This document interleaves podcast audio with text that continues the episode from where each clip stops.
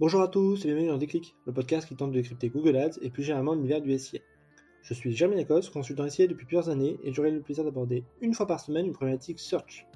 Sans langue de bois et toujours avec bienveillance, ambition au cours de chaque épisode est de déconstruire les mythes autour de Google Ads, une plateforme qui vient de fêter ses 20 ans, en partageant mes échanges, lectures et retours d'expérience. Pour ce 41e épisode, attaquons ensemble la saison 2 de Déclic par une question que nous nous sommes tous déjà posée. Faut-il ou non acheter la marque de ses concurrents? Je rappelle que du point de vue de la régie Google, tous les mots-clés peuvent être achetés et qu'il n'y a aucune restriction à ce niveau-là.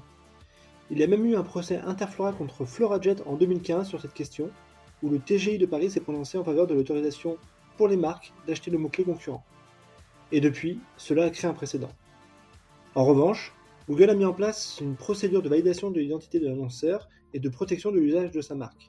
Ainsi, en remplissant un formulaire en ligne, il est possible de revendiquer l'usage exclusif de sa marque dans les annonces. Autrement dit, si vous pouvez toujours acheter le mot-clé concurrent, vous ne pouvez pas utiliser son nom de marque dans l'annonce pour faire passer par lui ou le challenger. Seule limite, les marques avec un nom générique, comme Meilleur Taux ou Se Loger par exemple. Maintenant que le contexte est posé, posons-nous la question de la pertinence d'acheter la marque du concurrent ou non. Allez, je compte les points. Première question, est-ce une pratique répandue? Cela dépend évidemment des secteurs. J'ai eu à travailler sur des verticales où il y avait un gentleman agreement, c'est-à-dire que l'ensemble des acteurs se mettaient d'accord pour ne pas acheter les marques de ses concurrents, considérant qu'in fine cela servait finalement à enrichir Google et que les performances incrémentales étaient faibles. C'est d'ailleurs ce que j'ai fait en arrivant chez Meilleur j'ai contacté l'ensemble des acteurs qui achetaient ma marque pour leur proposer cela.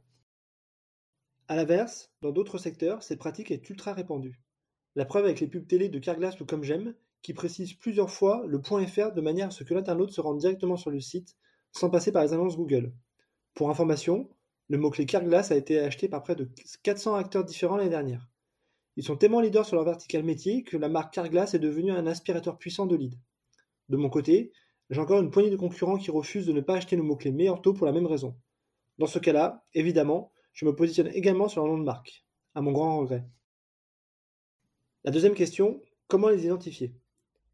Il n'est pas toujours évident de le faire car les concurrents peuvent être assez malins pour passer en dessous des radars. Évidemment, vous pouvez vous en rendre compte au hasard d'une requête sur votre marque, mais il est possible également que les concurrents n'achètent votre marque que dans certains contextes, sur mobile, pour certaines villes, ou même sur des requêtes type marque plus déclinaison. Dans ces cas-là, utilisez bien l'analyse des enchères pour identifier ce genre de pratique, ou sinon vous pouvez recourir à des sociétés comme Modibrand qui ont automatisé l'identification du positionnement concurrentiel sur votre marque. La troisième question, comment réagir? Une fois que vous avez identifié qu'un concurrent se positionne sur votre marque, vous avez plusieurs possibilités d'action. La première et souvent la meilleure est de rentrer en contact avec votre homologue pour lui demander d'arrêter. Il se peut que ce soit une erreur de l'équipe SIA ou une campagne performance max qui ne soit pas reliée aux listes d'exclusion par exemple. Évitez le name and shame sur LinkedIn, comme on peut le voir trop souvent, la discussion informelle est bien souvent la meilleure option. A l'inverse, si le concurrent ne répond pas ou justifie sa stratégie, dans ce cas-là, achetez votre marque et également la sienne. 8 fois sur 10, cela met fin au débat. La quatrième question, dans quel contexte l'acheter? Vous l'avez compris, je suis plutôt partisan de ne pas acheter les marques des concurrents pour deux raisons. Cela profite souvent uniquement à Google et les CPL sont souvent élevés. Néanmoins, il m'arrive parfois d'aller sur ce terrain pour diverses raisons. La première, lorsqu'un concurrent achète ma marque, donc en pure logique de représailles, après les discussions aient échoué. La deuxième, lorsque j'ai un important besoin de lead, donc de façon très ponctuelle. Et enfin la troisième, lorsque je suis ultra changer sur un métier, car même si le concurrent se met à acheter ma marque, je suis tellement peu connu que le volume de leads perdu sera inférieur au volume de leads gagné sur sa marque.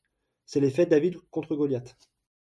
Une pratique qui m'a fait sourire dernièrement, Canva qui achète des mots-clés type alternative à Canva ou concurrent Canva et qui dans ses annonces commence par il n'y a pas d'alternative à Canva. Je trouve cela très malin. A l'inverse, je ne suis pas du tout partisan de se faire passer pour le concurrent. C'est ce qui arrive par exemple à Opodo qui, pour une raison qui m'échappe, n'a pas protégé sa marque. Ainsi, des concurrents utilisent directement la marque Opodo dans leurs annonces.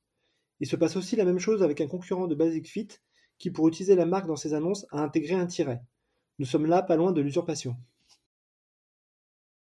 La cinquième question, dans quel contexte ne pas l'acheter?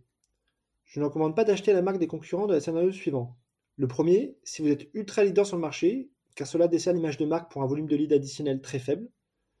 La deuxième raison, c'est si vous êtes rentable sur vos campagnes génériques et n'avez pas encore atteint un plafond de verre en termes d'investissement et de taux d'impression. Et la troisième raison, c'est si vous n'êtes pas prêt à vous lancer dans une surenchère. En effet, en achetant la marque de vos concurrents, il faut accepter qu'ils en fassent de même. Voilà, Ce 41e épisode touche déjà à sa fin, j'espère que vous avez eu le déclic.